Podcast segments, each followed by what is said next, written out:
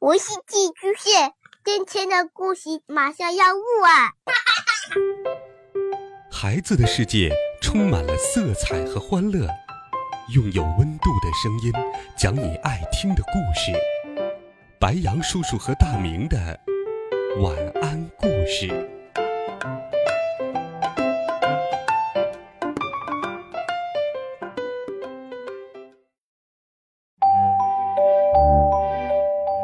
小朋友们、同学们，大家好，欢迎收听白羊叔叔讲故事。今天，白羊叔叔继续给你准备了经典童话《鼹鼠的故事》。小鼹鼠的好朋友大耳鼠生病了，小鼹鼠在全世界为他寻找雏菊。小鼹鼠乘坐热气球飞到了空中，可是突然间，一只海鹰啄破了气球。小鼹鼠发现，自己落到了一块完全陌生的土地上，那里叫做澳大利亚，有很多很多快乐的兔子们。嘿，你好啊！兔子们欢迎着小鼹鼠。在这片土地上，也有数不清的花，可是没有一只兔子听说过柑橘这种花。小鼹鼠。你只好到别的地方去找那种花了。幸好，澳大利亚有服务十分完善的袋鼠出租车。兔子给袋鼠打了电话，一只大袋鼠跑了过来，它把小鼹鼠放到了胸前的口袋里，一蹦一跳的来到了港口。下一班船什么时候开？小鼹鼠问一只白熊。嗯，随时。他毫不犹豫的回答。果然，一点也不假。在远远的海平面上，出现了一个小小的喷水柱。不久，一艘鲸鱼旅游船在码头边停靠了下来。你们想去哪儿？一只猴子问。去北极。白熊说。遵命，请上船。于是，大家都上了船。北极有花吗？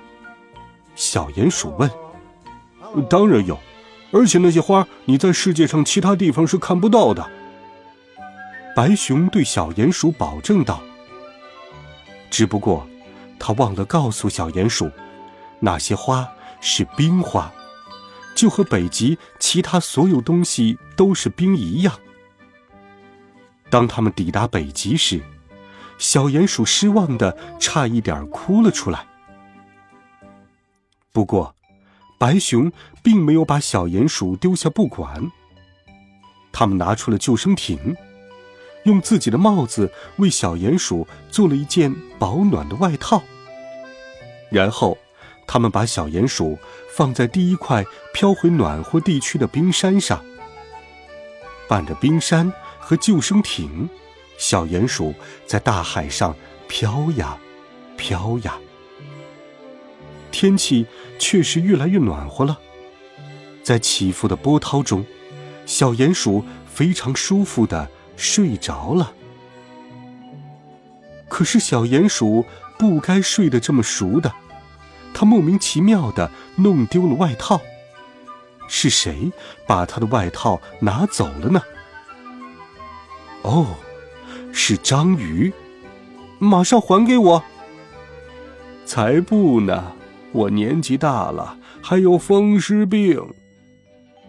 一只八角章鱼用低沉的嗓音说：“可是那件外套是我的。”小鼹鼠向他抗议：“再过不久，就是不穿外套，你也会热得满头大汗的。”章鱼说的没错，冰山在温暖的水中很快的融化，后来小的就像茶杯里的一块小方糖。所以，最后的几米路，小鼹鼠用手和脚拍打着水游到了港口。接着，他走过港口，穿过一个大城市，终于。他的运气来了，他发现自己来到了一个种着各式各样花卉的大花园里。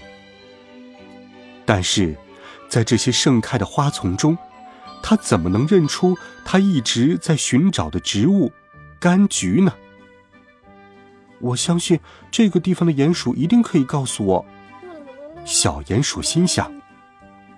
可是，这儿所有的东西似乎都被施了魔咒，四周看不见一个人，铲子却都自动的在挖掘花床。他们是被遥控的。一个声音从羊齿植物中传了过来，一只鼹鼠坐在阴凉的地方。头上戴着帽子，正在按遥控器上的按钮。需要帮忙吗？他咧开了嘴，对小鼹鼠笑着说，一边还挥着他的手。是的，是的，我的朋友生病了，我在寻找柑橘。柑橘，德国产的。等一下，我用计算机查一查。这只鼹鼠还打了很多电话，但是。并没有结果，甚至在美国最大的植物园里也没有叫这种名字的花。没办法了，我看你只有回欧洲去找了。戴着帽子的鼹鼠说：“别担心，我会送你去机场的。”他们很快来到了机场。你要乘坐的是行李舱，在行李舱旁边有折叠好的降落伞。什么时候你需要，你就可以跳伞下去了。好吧，再见了，真的非常感谢你。”小鼹鼠说。可是他一点儿也不开心。飞机起飞的时候，小鼹鼠害怕的闭上了眼睛。过了一阵儿，他才发现有好多东西可以看，云就从身边飘过，看起来。和从地面上看是那么的不一样。飞机飞了一个小时，两个小时，一整天，直到他从舷窗看到了陆地。小鼹鼠觉得那儿看起来很熟悉，越看越熟悉。机不可失，小鼹鼠说。小鼹鼠打开降落伞，跳了下去。它从空中飘向地面，像是蒲公英的绒毛，也像是鸟儿的羽毛。然后，它不偏不倚地落在了一棵老橡树的顶端。猫头鹰惊慌地问小鼹鼠：“呃，你要去哪儿？”“我在找你告诉过我的那种稀有的花——德国柑橘，好让大耳鼠吃了好起来。”那么你一直都在空中找吗？当然不是，我到处去找呢，可是一直都找不到。哦，你以为那是什么？猫头鹰边说边用它的翅膀指着老橡树下的草地。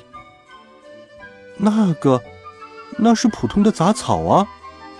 小鼹鼠有点瞧不起的说：“普通。”确实是，让我告诉你吧，那就是柑橘，是治疗效果最好的柑橘。